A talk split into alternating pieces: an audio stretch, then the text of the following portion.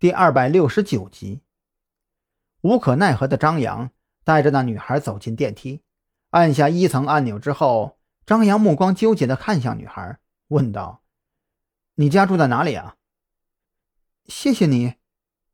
女孩并没有回答张扬的问题，而是将一侧的头发胡乱扒拉着，盖住脸上的巴掌印，很认真地抬头看着张扬。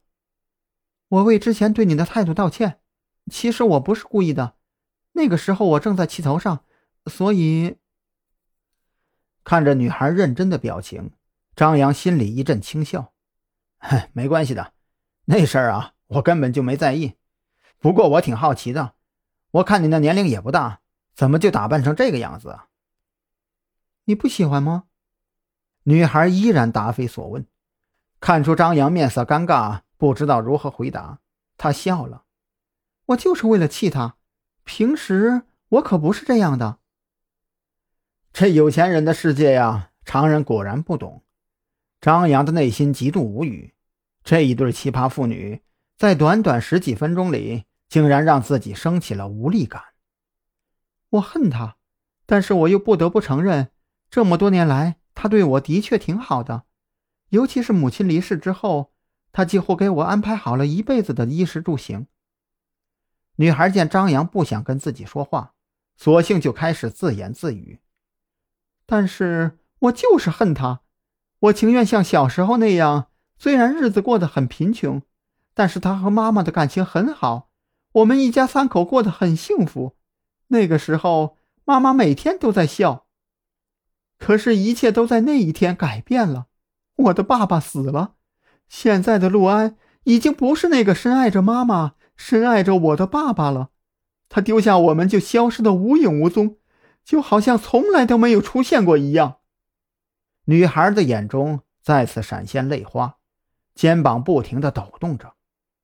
张扬沉默不语，他不知道该如何安慰这个可怜的女孩，甚至他心中还有了一些不太好的想法，直觉告诉他。利用这个女孩的情绪，能够套出关于陆安更多的信息，而这些信息对自己、对午夜凶铃连环杀人案，甚至是对抓住子午会的尾巴，都会起到至关重要的作用。可是，这个女孩已经这么可怜了，自己真的能够这么做吗？如果以后的某一天，女孩知道因为她对自己说的某些话，亲手将亲生父亲送进监狱，她会不会像如今憎恨陆安一样憎恨自己呢？带着满脑子患得患失，张扬带着那女孩走出酒店大门。一路上，女孩一直在说着关于从前的事情，那个深爱着她和她母亲的陆安。也正是从女孩的讲述中，张扬才知道了女孩的名字。她本来叫做陆璇，自从陆安从他们母女二人的世界中消失之后。索性就随了母亲的姓氏，改名为彭璇。仅从改名的举动来看，张扬就能感受到彭璇内心深处对卢安的强烈怨念。短短几分钟里，张扬发现自己对彭璇的同情越发强烈。这个女孩承受了本不该在这个年龄承受的所有：母亲的离世，父亲的绝情，可谓是将世间冷暖品尝了一个遍。愣着干嘛呀？上车呀！彭璇走到那辆酒红色的跑车前，拉开副驾驶的车门坐了进去。见张扬还站在边上愣神，不由得开口提醒：“